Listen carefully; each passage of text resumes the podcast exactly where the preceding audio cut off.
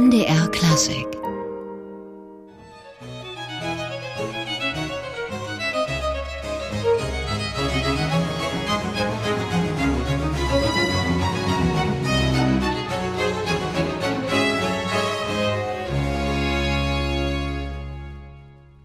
Tja, Bach Made in Paris, das Ensemble Café Zimmermann war das mit dem Vivace, dem ersten Satz aus dem Konzert D-Moll für zwei Violinstreicher und Basso Continuo. Und über Bach Made in Weimar wollen wir uns jetzt unterhalten mit Mirjam Eichberger. Sie ist heute zu Gast hier im MDR Klassikgespräch, Blockflötistin, Professorin an der Musikhochschule in Weimar, Vorsitzende des Vereins Bach in Weimar und künstlerische Leiterin der Bach Biennale. Biennale Weimar, die morgen ja starten wird. Herzlich willkommen bei MDR Klassik, Frau Eichberger. Guten Tag, danke. Sie haben ja viel zu tun und Sie laden sich viel auf. Fangen wir mal mit der Bach Biennale an. Seit elf Jahren gibt es dieses, ja, ich sage jetzt mal Festival und seit elf Jahren sind Sie auch deren künstlerische Leiterin. Was steckt denn hinter der Gründungsidee von damals? Was war der Anlass? Der Anlass war der 300. Jubiläum des Dienstantritts von Bach in Weimar. Am 14. Juli 1708 ist er nämlich in Weimar mit seiner Liebsten angekommen und hat am Marktplatz Wohnung genommen. Und wir haben genau 300 Jahre später, nämlich 2008, die Bach Biennale Weimar unter der Schirmherrschaft damals von Nikolaus Annoncourt noch gegründet. Ja, das ist nun sozusagen der kalendarische Grund gewesen, aber ich nehme an, es war für Sie auch so eine Herzensangelegenheit mit Bach in Weimar. Ja, natürlich. Wir äh, waren damals eine damals noch jüngere Gruppe von Professoren an der Musikhochschule, darunter mein äh, Kollege Bernhard Klapprott auch und Michael Kapsner, der Orgelprofessor. Und wir haben damals dann äh, natürlich dieses äh, Jubiläum feiern wollen äh, Weimar ist eine Bachstadt gewesen, aber damals, wo, darf ich wirklich so sagen, wusste es fast keiner. Es war sozusagen eine vergessene Bachstadt. Daran hat sich doch jetzt durch zwölf Jahre, elf Jahre konsequenter Arbeit ein bisschen was geändert. Ähm, und das war uns die Herzensangelegenheit, Weimar wirklich zu einer Bachstadt zu machen, also auch mit einem genuinen Weimarer Bachfestival, weil es natürlich nach Leipzig die zweitlängste Aufenthaltsdauer von Bach in seinem Leben war und in Thüringen, wenn man so will, die gewichtigste Bachstadt, wobei ich ungern die Geburtsstadt mit den Wirkungsstätten vergleiche. Das sind zwei verschiedene Paar Stiefel. Aber so vom, vom ganzen Standing her, sage ich jetzt mal, ist natürlich Weimar sehr gewichtig in, insgesamt in Bachs Vita.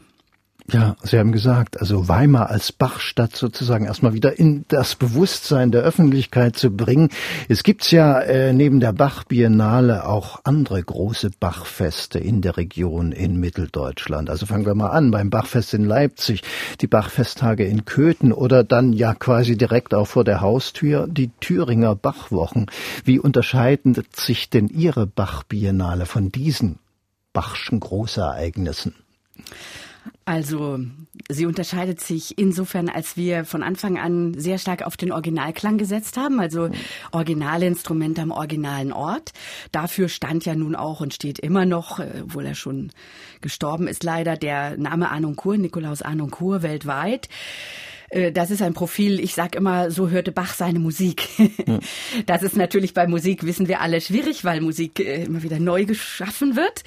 Aber äh, Ziel ist natürlich so vorzugehen wie bei den Gemälden, wo man den originalen Michelangelo natürlich versucht freizulegen in der Sixtinischen Kapelle und die Übermalungen aus dem 19. Jahrhundert wegnimmt.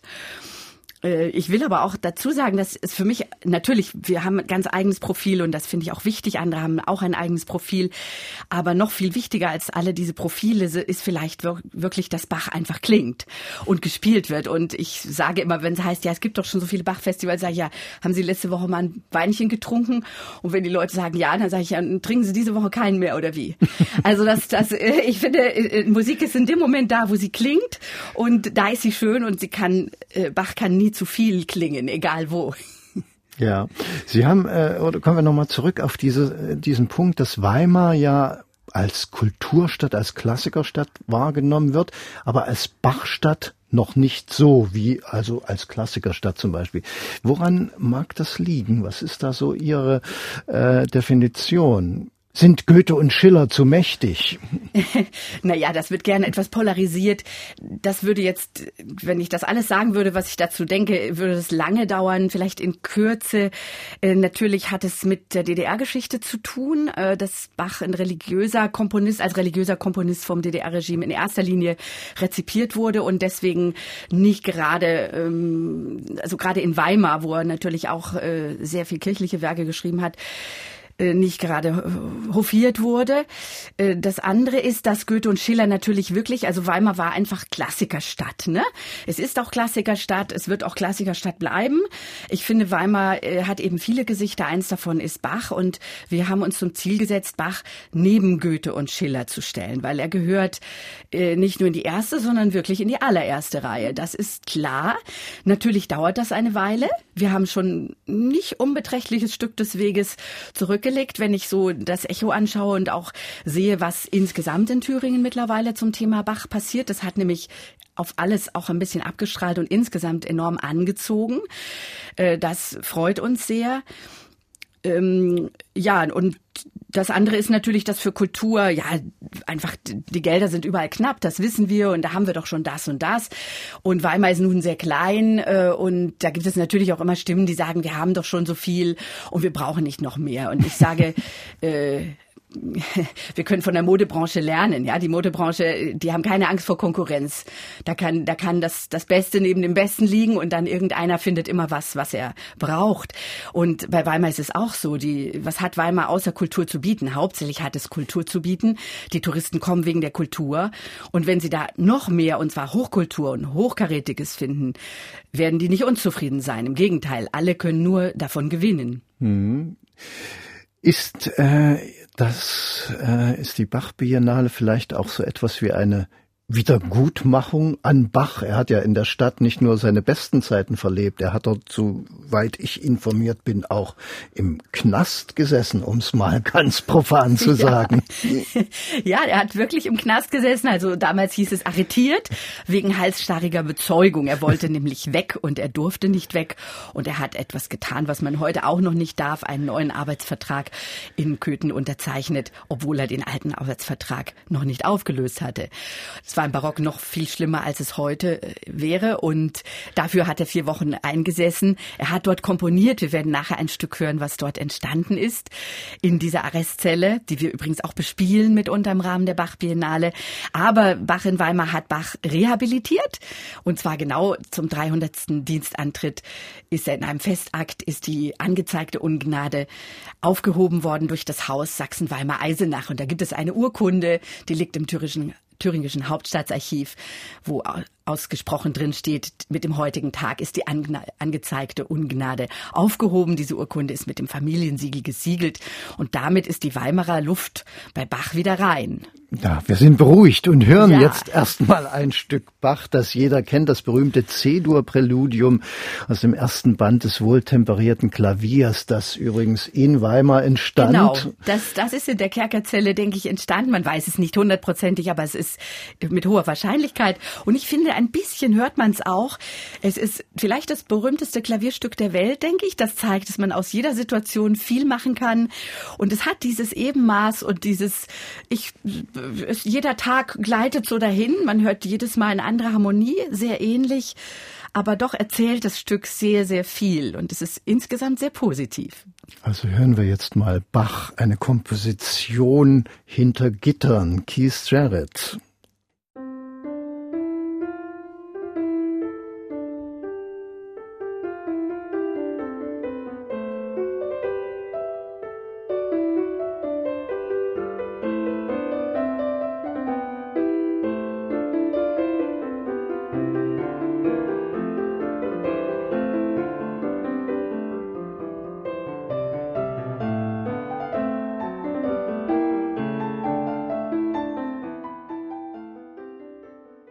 Das war der Bach aus dem Gefängnis. Aber ich muss mich jetzt von Ihnen korrigieren lassen. Es war nicht genau das, was ich angesagt ja, habe. Es war nicht das Präludium, sondern die dazugehörige Fuge.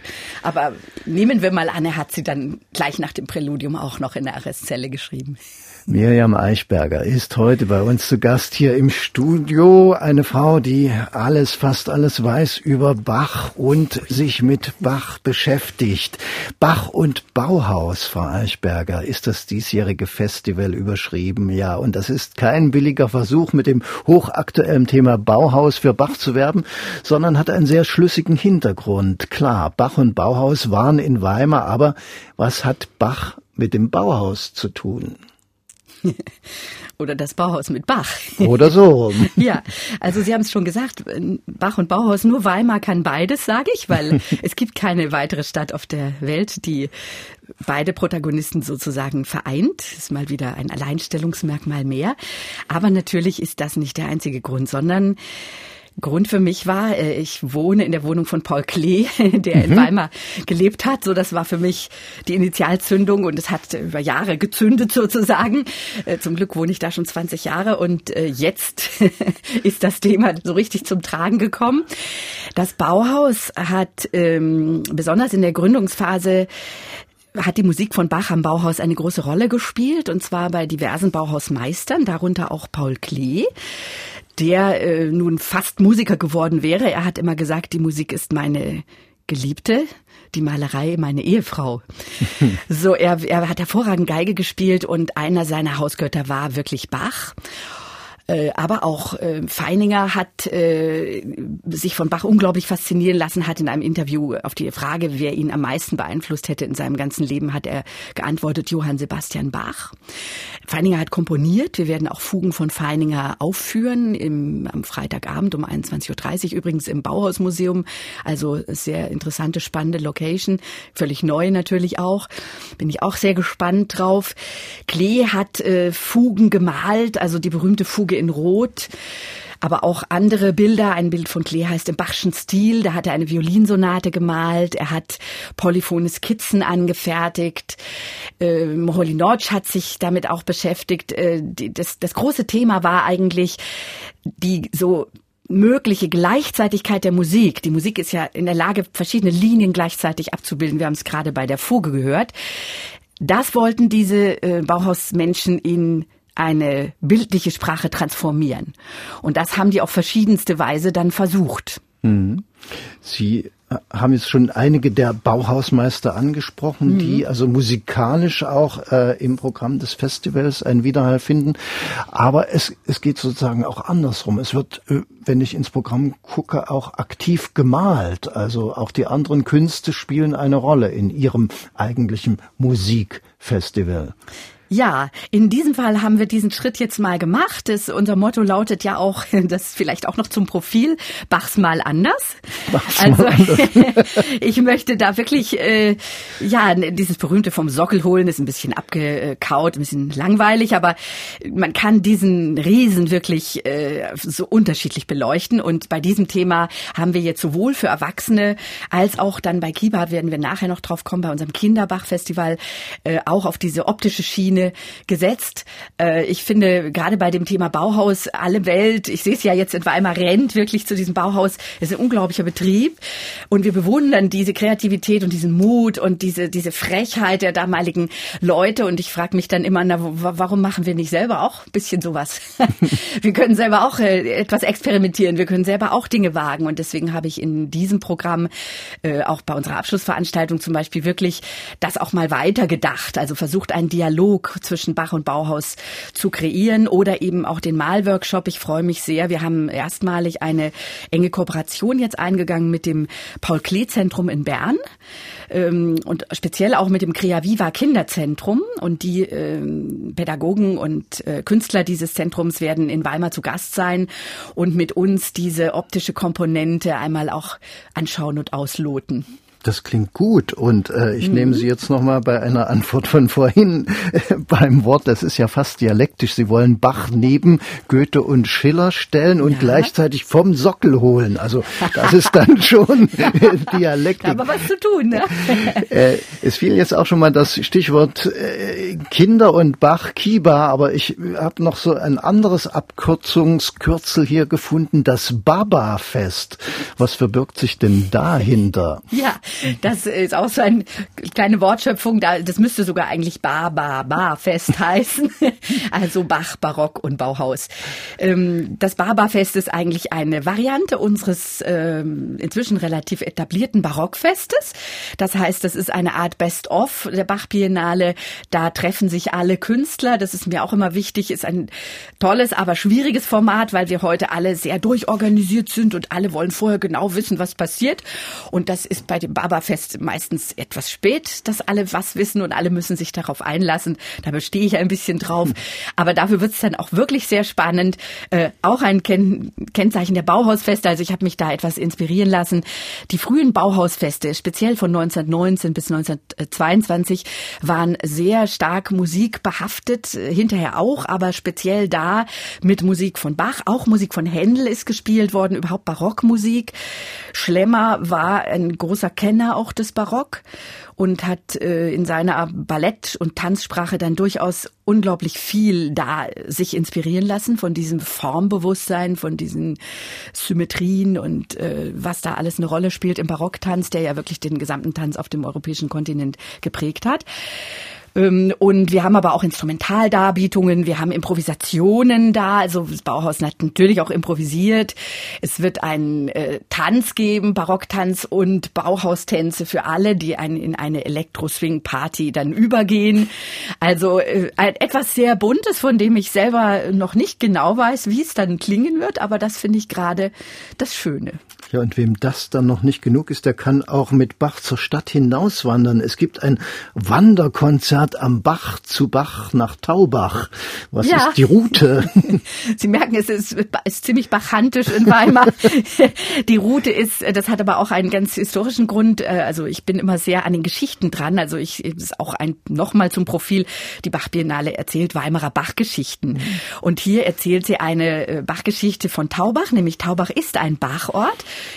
im, glaube am 10. Oktober 1710, wenn mich nicht alles täuscht, hat Bach dort die Orgel geprüft. Mhm. Bach war ja auch wie ein TÜV sozusagen für Orgel, ein unglaublich Orgelkenner. Und Taubach ist außerdem sehr lieblich. Es gibt eine wunderschöne sanierte Kirche dort, äh, St. Ursula, die jetzt auch bald eine sanierte Orgel wieder haben wird. Und äh, die Ilm ist sehr lieblich und wir wandern also, es ist auch nicht zu weit. Wir wandern fünf Kilometer vom Weimarer Stadtschloss in den Ilmauen nach Taubach. Dort kann man auch ein Picknick machen, dort kann man im Gasthaus essen. Also es ist, und dann das Konzert besuchen, wo es sehr schön klingt. Und das finde ich, äh, erzählt auch etwas, äh, was einfach Weimar auch zu seinen Stärken gehört, nämlich dieses wunderschöne Grün und diese Natur, die um die Stadt, äh, in der die Stadt ja fast versinkt, so kann man es ja sagen. Tja, Bach zum rundum Wohlfühlen sozusagen ja. beim Bach-Wanderkonzert. Welche Rolle spielt eigentlich die Hochschule, an der Sie ja auch selbst lehren und unterrichten? Sind die Studierenden mit einbezogen? Sehr stark eigentlich auch immer. Das freut mich auch sehr. Da werden wir vielleicht nachher noch bei dem Thema UNICEF draufkommen. Ähm, die Studierenden spielen sowohl morgen bei der Eröffnung zum Beispiel, wo wir ein Bach-Hörbilderbuch, habe ich es genannt. Also wir erkunden die Bach-Lebensorte, die alle um den Weimarer Marktplatz herumliegen. Schloss, Rotes Schloss, Gelbes Schloss, ehemaliges Wohnhaus, Marktplatz, Kerkerzelle. Das ist ein Open Air, was keinen Eintritt kostet, wo alle Weimarer und Touristen und Gäste eingeladen sind. Und da spielen Studierende des Instituts für alte Musik und Absolventen und ein wenig Gäste. Ähm, aber die Studierenden, da freue ich mich ganz besonders, dass wir jetzt diesmal erstmalig eine von April bis Dezember dauernde Lunchkonzertreihe im Hotel Elefant eingerichtet haben. Jeden Donnerstag um 12.30 Uhr spielen Studierende des Instituts für alte Musik Bach- und Barockmusik. Danach kann gelanscht werden, ist kein Muss. Man kann aber auch sehr gerne im Elefanten essen, man kann aber auch in der Bar essen, man kann sonst wo essen. Also Lunchkonzert heißt nicht, dass man gezwungen ist zu essen, sondern nur, dass es ein Konzert zur Lunchzeit gibt. Es dauert eine halbe Stunde. Ein sehr schönes Format im wunderbaren Lichtsaal des Hotels, was sich auch großer Beliebtheit jetzt erfreut. Also da sind die Studierenden übers ganze Jahr eingebunden. Und beim Barberfest gibt es auch Mitwirkung, partiell. Auch bei dem äh, Konzert Kunsthandwerk Bach und Bauhaus im Bauhausmuseum spielen sehr fortgeschrittene Studierende äh, mit, ja. Also wir merken auch beim Thema Lunchkonzert, äh, es geht bachantisch zu, denn bei einem Lunch wird ja auch was getrunken ja, und ich nehme an, durchaus. das passt dann auch gut. Wir sind im Gespräch mit Miriam Eichberger über Bach in Weimar und was da alles passiert. Und jetzt hören wir erstmal wieder ein Stück vom Meister.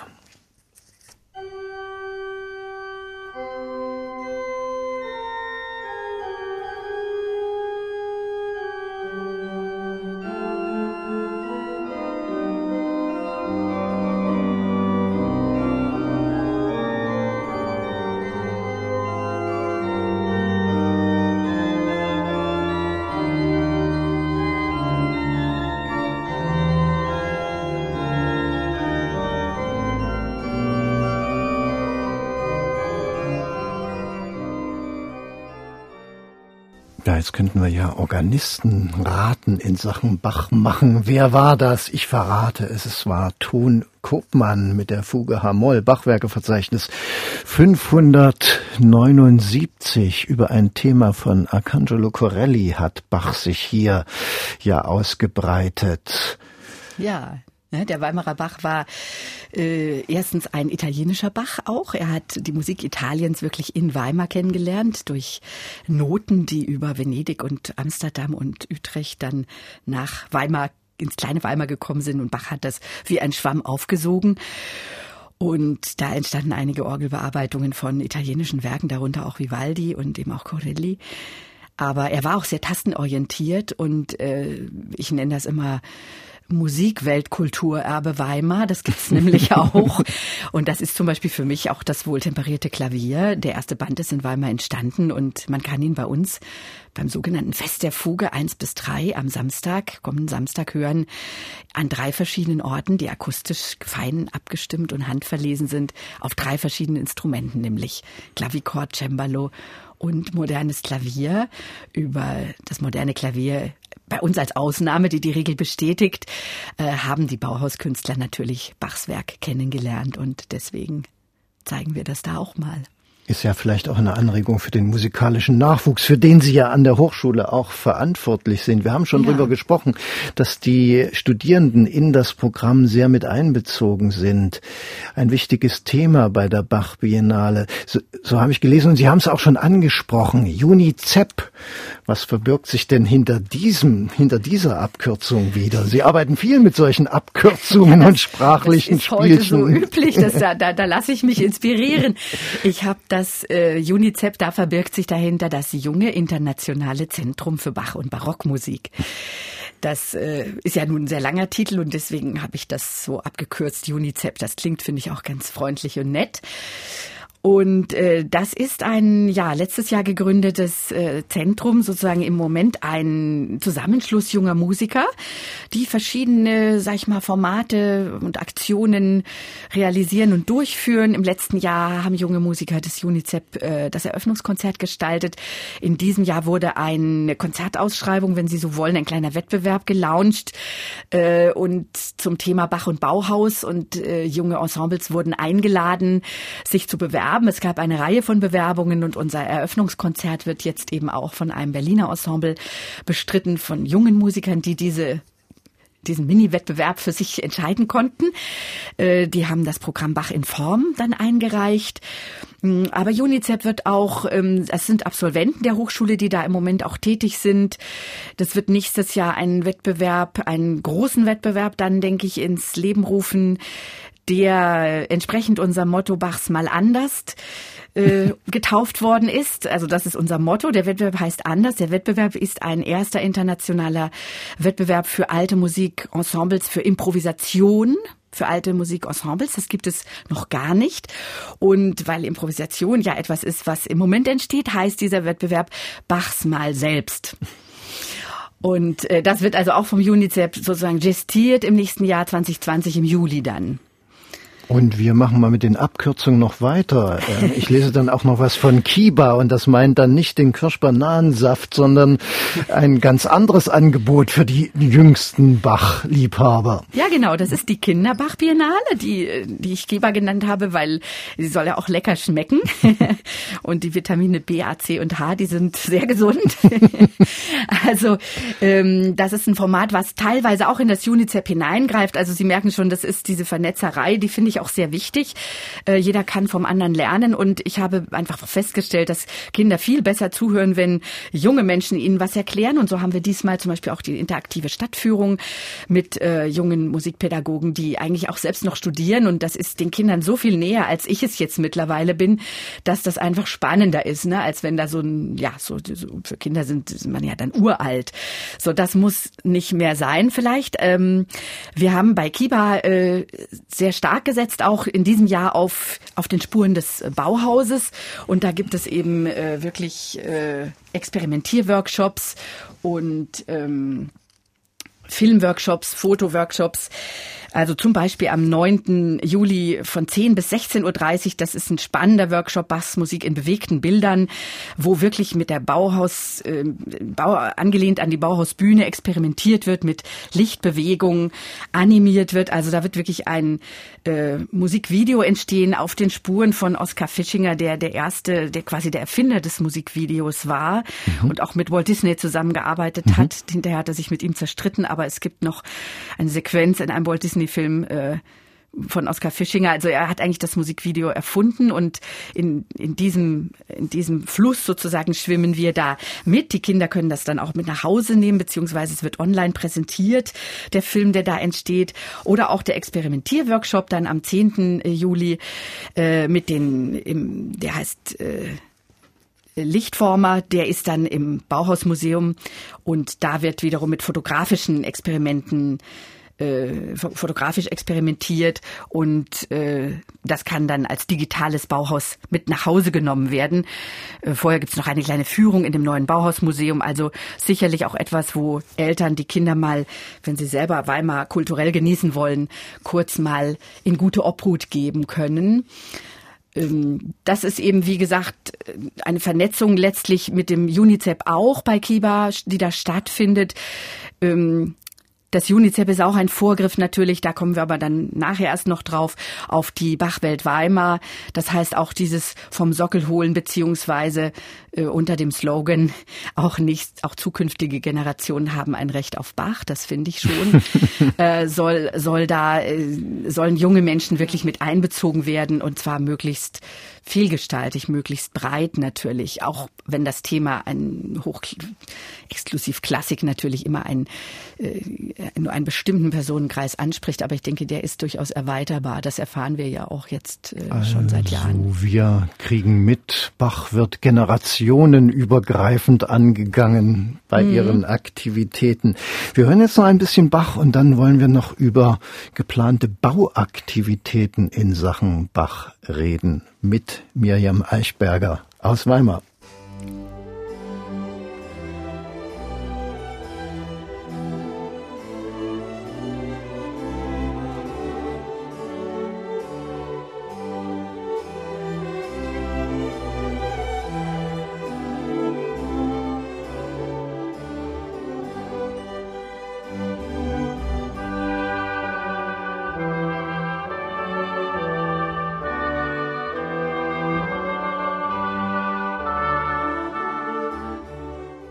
Jesus bleibet meine Freude. Die deutschen Bach-Solisten interpretierten hier Bach und das war jetzt, sag ich mal, eine Aufnahme, wo Sie so ein bisschen mit dem Kopf äh, gewiegt haben, Frau Professor Eichberg. Ja, ich habe ein bisschen unterschiedlich mit dem Kopf gewiegt. Ich will jetzt dazu, man kann ja den Kopf so und so wiegen.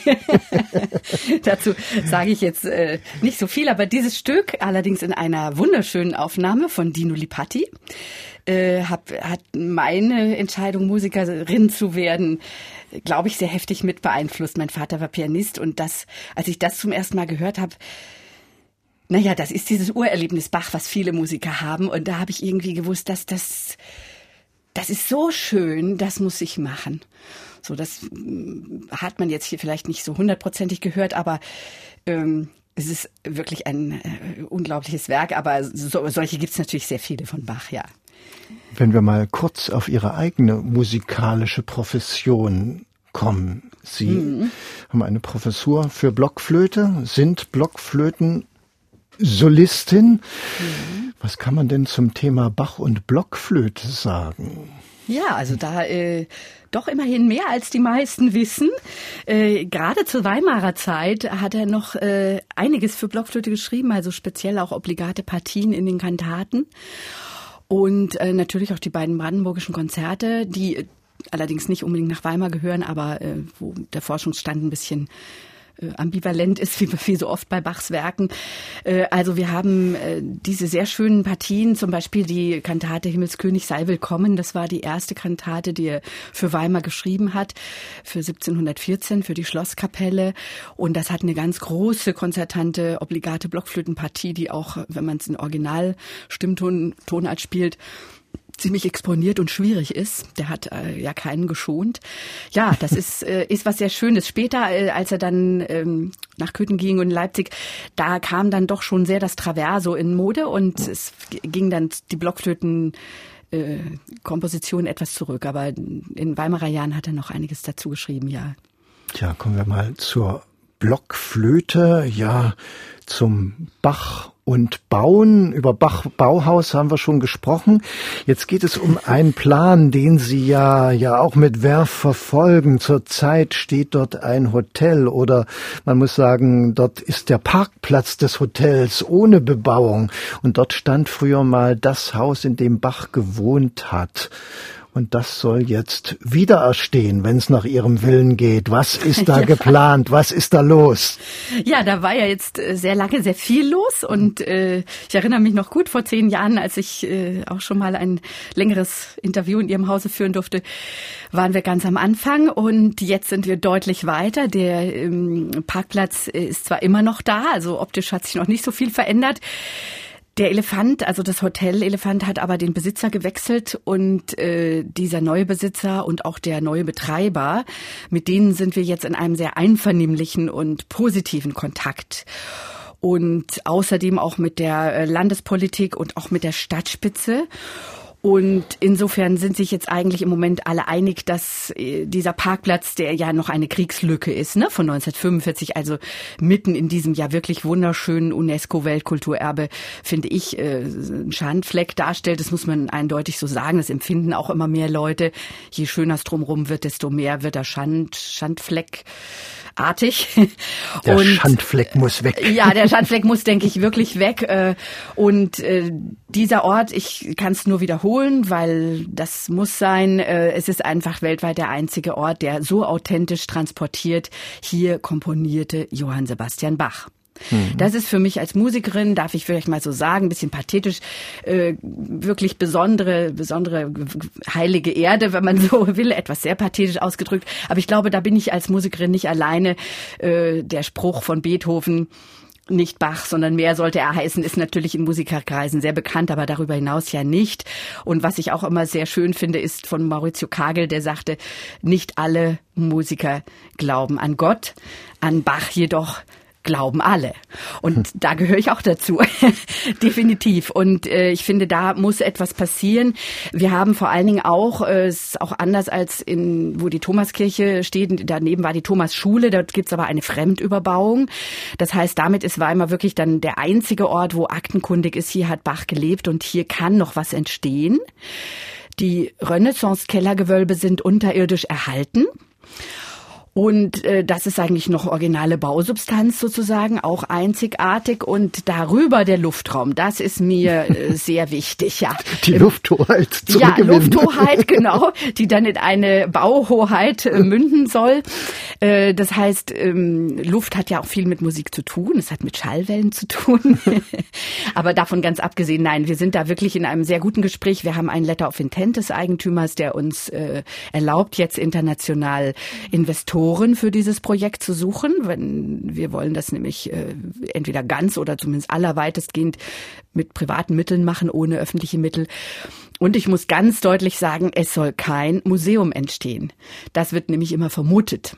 Ja, was soll entstehen? Ich habe was von einer Bachwelt gelesen. Eine Bachwelt war einmal genau, das, das klingt, äh, finde ich gut.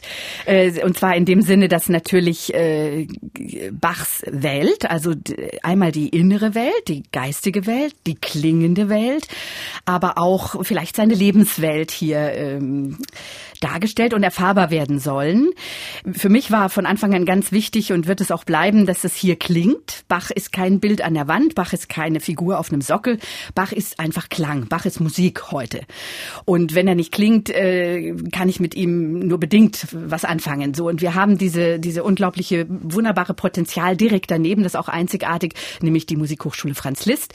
Da gibt es fast tausend junge Musiker, die alle konzertieren wollen, die spielen wollen, die Praxis wollen, die sehr gut sind. Und äh, wir haben mit den Lunchkonzerten, die ich vorhin schon erwähnte, jetzt angefangen. Das ist ein kleiner Baustein, der soll ausgebaut werden. Das kann durchaus täglich stattfinden ähm, aber auch natürlich ein Nukleus für den klingenden Bachplaneten Erde. Ich habe da sehr viele Ideen, die ich jetzt bestimmt noch nicht alle verraten werde, weil Ideen ja auch gerne äh, mitunter adaptiert werden. aber nein, ich sag vielleicht so viel, äh, dieser junge Weimarer Bach, der einfach, außerdem sind die beiden berühmtesten Bachsöhne auch an dieser Stelle geboren, mal ganz nebenbei erwähnt, Karl Philipp Emanuel und Wilhelm Friedemann, mit denen kann man an der Stelle durchaus auch was anfangen. Äh, aber dieser junge Weimarer Bach, von dem äh, Nikolaus Arnoncourt gesagt hat, er ist für ihn immer eines der größten musikalischen Rätsel und Wunder geblieben. Dem kann man hier gerecht werden, wenn man diesen Riesen einmal äh, zumindest mal in einzelnen Facetten äh, fassbar und erfahrbar macht. Was ist eine Fuge? Was hat Bach für eine Sprache überhaupt gepflegt? Also seine Musik hat er ja als Sprache begriffen, ne? wie wenn ich jetzt hier spreche. Ja, das kann man normalen Menschen ganz normal auch erklären. Ich tue ja seit 20 Jahren nichts anderes und daher habe ich da auch viele Erfahrungen, wie man Menschen äh, dafür begeistern kann, wie man Menschen das wirklich emotional nahebringen kann. Und äh, das haben haben wir da vor? Das ist natürlich äh, ein spannendes Projekt, das ist eine Menge gedankliche Arbeit.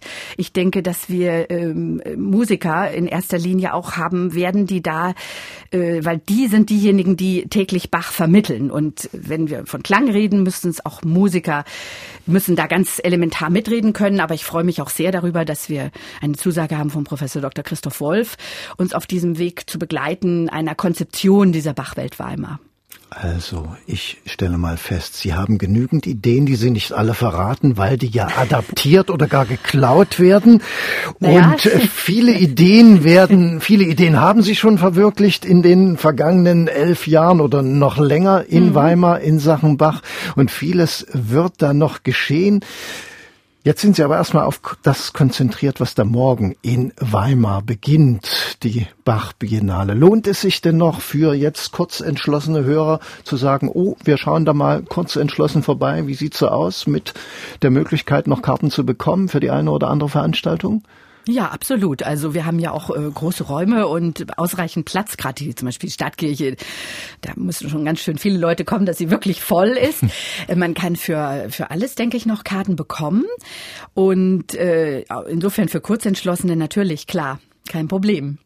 Kein Problem. Kein Problem war auch das sehr anregende Gespräch mit Ihnen, Miriam Eichberger. Ich bedanke mich für ja eine sehr kurzweilige und informative Stunde in Sachen Bach und Weimar und wünsche Ihnen viel Glück für Ihr kommendes Festival und für all das Kommende in Sachen Bach in der Klassikerstadt und dass es Ihnen gelingt, den Meister auf den Sockel zu heben, neben Goethe und Schiller, obwohl Sie den Meister ja vom Sockel runterholen wollen. genau, zwischen die beiden Stellen darf ich noch einen Veranstaltungstipp abgeben zum Schluss. Zum Schluss dürfen Sie Ganz noch kurz einen unsere abgeben. Abschlussveranstaltung Tanztrilogie Bach Barock Bauhaus mit dem wiederentdeckten Oskar Schlemmer Ballett aus der Lackfabrik, dem Lackballett, aber auch mit Kontrapunkten aus Bachs Kunst der Fuge in verschiedenen Tanzversionen. Das wird sicher sehr spannend. Womit wir wieder bei Bach und Bauhaus gelandet Genau. werden.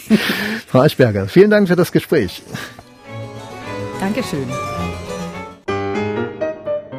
MDR Classic